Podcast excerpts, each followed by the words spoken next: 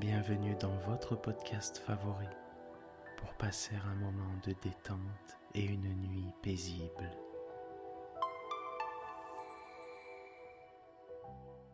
Installez-vous confortablement et profitez chaque soir de votre moment de relaxation avec le podcast Dormir sans souci.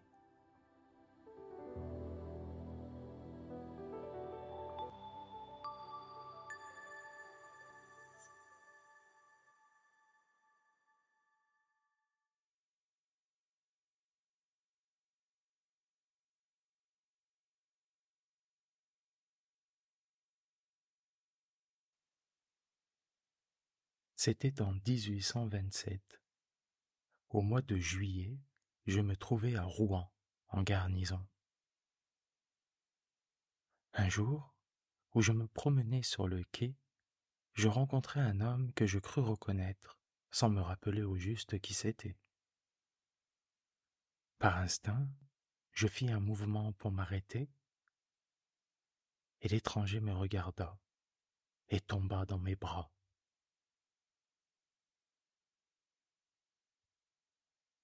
C'était un ami de jeunesse que j'avais beaucoup aimé.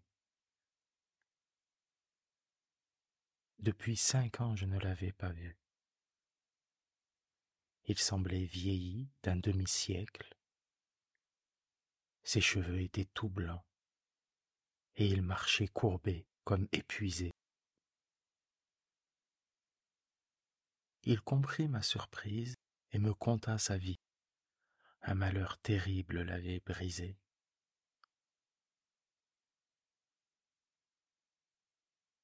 Devenu follement amoureux d'une jeune fille, il l'avait épousée dans une sorte d'extase de bonheur. Et après un an d'une félicité surhumaine et d'une passion inapaisée, elle était morte, subitement, d'une maladie du cœur tué par l'amour lui-même sans doute.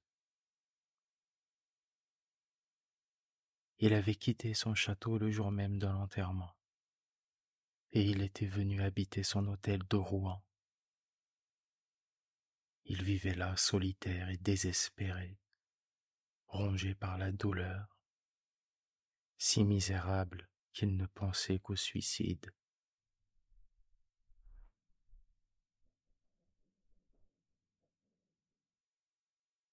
Il commença par me dire Puisque je te retrouve ainsi, je te demanderai de me rendre un grand service. Allez chercher chez moi dans le secrétaire de ma chambre, de notre chambre, quelques papiers dont j'ai un urgent besoin. Je ne puis charger de ce soin un subalterne ou un homme d'affaires, car il me faut une impénétrable discrétion et un silence absolu. Quant à moi, pour rien au monde je ne rentrerai dans cette maison. Je te donnerai la clé de cette chambre que j'ai fermée moi-même en partant, et la clé de son secrétaire. En outre, tu remettras un mot de moi à mon jardinier qui t'ouvrira le château.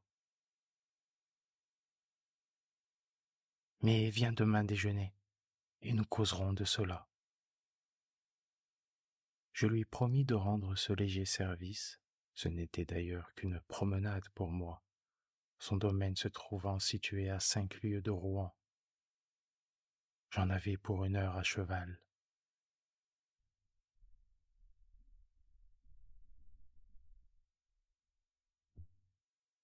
Le lendemain à dix heures, j'étais chez lui.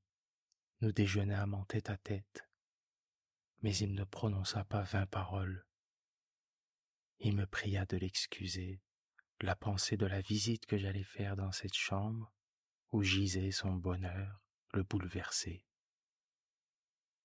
Il me parut singulièrement agité, préoccupé, comme si un mystérieux combat se fût livré dans son âme. C'était bien simple. Il me fallait prendre deux paquets de lettres, et une liasse de papier enfermée dans le premier tiroir de droite, dans le meuble dont j'avais la clé. Et il ajouta Je n'ai pas besoin de te prier de n'y point jeter les yeux. Je fus presque blessé de cette parole et je lui dis un peu vivement. Puis il me demanda de le pardonner. Je souffre trop, dit-il. Il se mit à pleurer.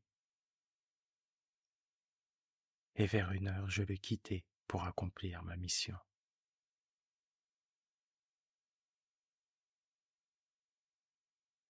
Il faisait un temps radieux et j'allais au grand trot à travers les prairies,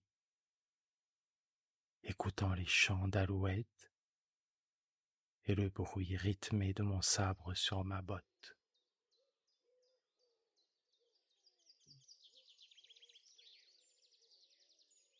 Puis j'entrai dans la forêt et je mis au pas mon cheval. Des branches d'arbres me caressaient le visage et parfois j'attrapais une feuille avec mes dents et je la mâchais avidement. Une sorte de joie de vivre qui vous emplisse, on ne sait pas pourquoi, mais d'un bonheur tumultueux et comme insaisissable, une sorte d'ivresse de force.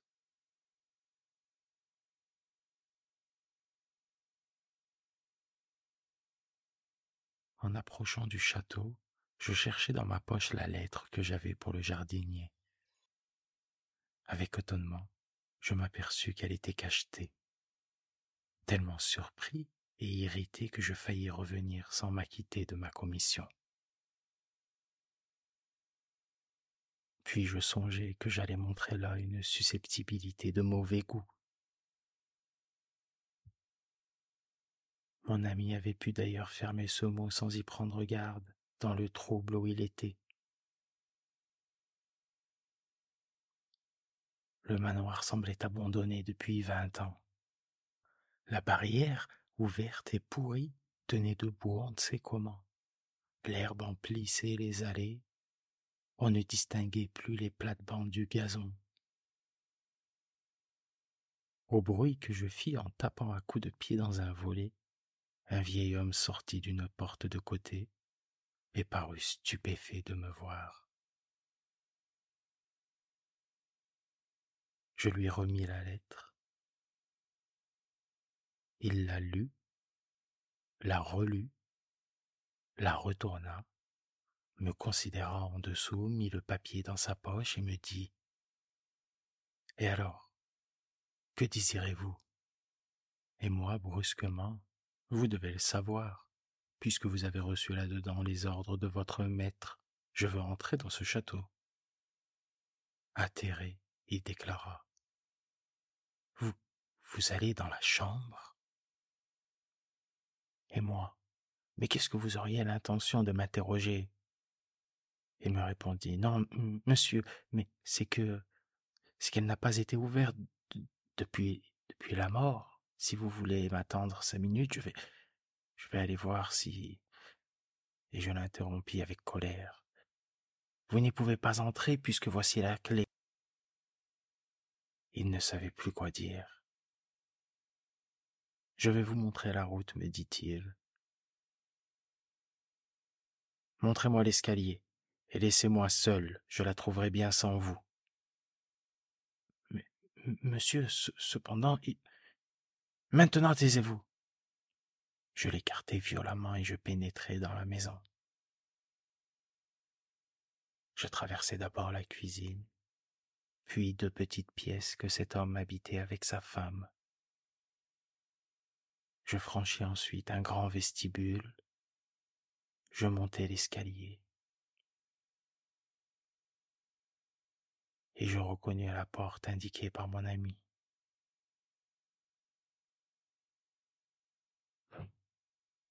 Je l'ouvris sans peine et j'entrai. L'appartement était tellement sombre que je n'y distinguais rien. Saisi par cette odeur moisie et fade des pièces inhabitées et condamnées, des chambres mortes, je m'arrêtai là. Et peu à peu, mes yeux s'habituèrent à l'obscurité. une grande pièce en désordre, un lit sans drap, mais gardant ses matelas et ses oreillers, dont l'un portait l'empreinte profonde d'un coude ou d'une tête, comme si on venait de se poser dessus. Les sièges semblaient en déroute, et je remarquai qu'une porte, celle d'une armoire sans doute, était entr'ouverte. J'allai d'abord à la fenêtre pour donner du jour et je l'ouvris. Mais les ferrures du contrevent étaient tellement rouillées que je ne pus les faire céder. Même avec mon sabre, je n'y arrivais pas. De toute façon, mes yeux s'étaient enfin parfaitement accoutumés à l'ombre, et je renonçais à l'espoir d'y voir plus clair. Je me dirigeai vers le secrétaire. Je m'assis dans un fauteuil, j'ouvris le tiroir indiqué. Il était plein jusqu'au bord. Il ne me fallait que trois paquets que je savais comment reconnaître, et je me mis à les chercher. J'essayais de les déchiffrer quand je crus entendre ou plutôt sentir un frôlement derrière moi. Je n'y pris point garde, pensant qu'un courant d'air avait fait remuer quelques étoffes. Mais au bout d'une minute, un autre mouvement, presque indistinct, me fit passer sur la peau un singulier petit frisson désagréable. C'était tellement bête d'être ému même à peine que je ne voulus pas me retourner par pudeur pour moi-même.